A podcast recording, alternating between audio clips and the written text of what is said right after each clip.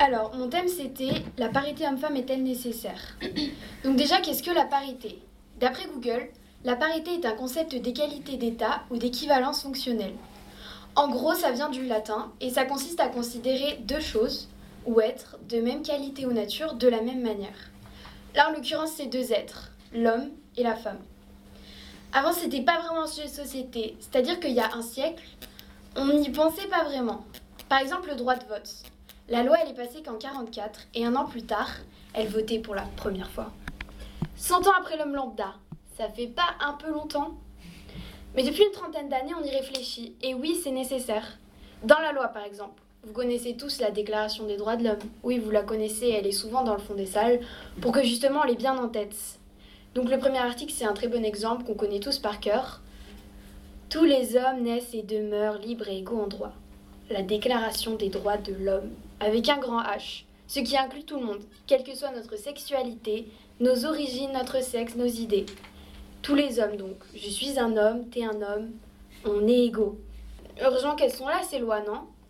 D'un coup, on comprend qu'une femme vaut autant qu'un homme, alors on rédige des textes pour que tout le monde les applique. En France, hein.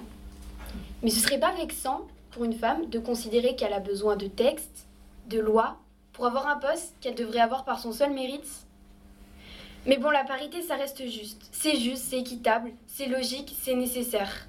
Prenons deux personnes au hasard. Imaginons qu'elles aient le même poste, qu'elles fassent le même effort et qu'elles finissent par rendre le même travail. Sans avoir à préciser que c'est un alien, un homme, une femme ou n'importe quel humain, il est normal qu'elles aient la même récompense, la même considération. En parlant de reconnaissance, vous saviez que le taux de chômage, il est moins important chez nos dames? Elles sont indispensables à l'économie. C'est impossible d'imaginer un monde sans nos professeurs, sans nos infirmières, ces pompières, nos artistes, les ministres, les vendeuses. Et oui, messieurs, nous sommes partout. Également face à l'obscurantisme, il faut aller de l'avant évoluer dans nos idées. Obscurantisme. C'est peut-être pas ce que ça veut dire, vous inquiétez pas, moi non plus, bah je savais pas. Hein. Donc encore une définition. L'obscurantisme, c'est l'attitude de ceux qui s'opposent à la diffusion de l'instruction et de la culture. On a quand même assez évolué. De nombreux artistes comme Georges Brassens, Jean Ferrat, Charles Aznavour et plein d'autres se sont battus pour cette cause. Il faudrait peut-être arrêter de se poser ce genre de questions. Mais bon, en même temps, la parité, elle n'a pas totalement réussi à s'installer dans nos quotidiens. À coût de 5 centimes, 10 centimes, mesdames, vous payez sur vos produits féminins ce qu'on appelle la taxe rose. Par exemple, chez votre coiffeur, on s'est tous déjà demandé Mais pourquoi les hommes, ils payent moins? Bah, parce qu'il y a moins à couper. Bah, moi, ma mère, elle a les cheveux courts et ça l'empêche pas de payer 10 euros de plus que mon père. Et puis les entrées gratuites. On voit souvent ça dans les boîtes de nuit. L'égalité, c'est les mêmes avantages et les mêmes inconvénients. Ça part sûrement d'une bonne intention et encore, mais ça n'équilibre en rien tout ce que j'ai cité plus haut.